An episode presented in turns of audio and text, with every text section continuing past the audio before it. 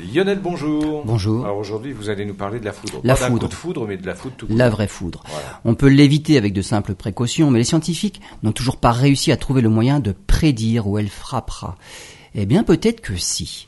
Des chercheurs de la faculté des sciences et techniques d'ingénieurs de Lausanne ont mis au point un système qui permet de dire où tombera la foudre dans un rayon de 30 km à 10-30 minutes près. C'est déjà un bon début de prédiction. Pour cela, ils s'appuient sur l'intelligence artificielle qui a étudié les données de 12 stations météorologiques suisses sur une durée de 10 ans. Tous les paramètres météo ont été pris en compte et corrélés avec les impacts de foudre enregistrés.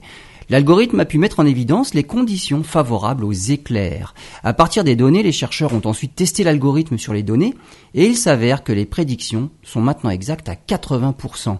Ce système est, paraît-il, simple à mettre en place, peu coûteux et les données peuvent être fournies facilement et en temps réel. Cette prédiction pourra être couplée à un autre projet, Laser Lightning Road. Il s'agit d'un laser envoyé dans l'atmosphère qui permet de déclencher la foudre. À partir des prévisions, on sait où les chances sont plus grandes qu'un éclair se produise et le tir laser déclenche donc la foudre pour la guider vers une zone précise pour aussi décharger les nuages.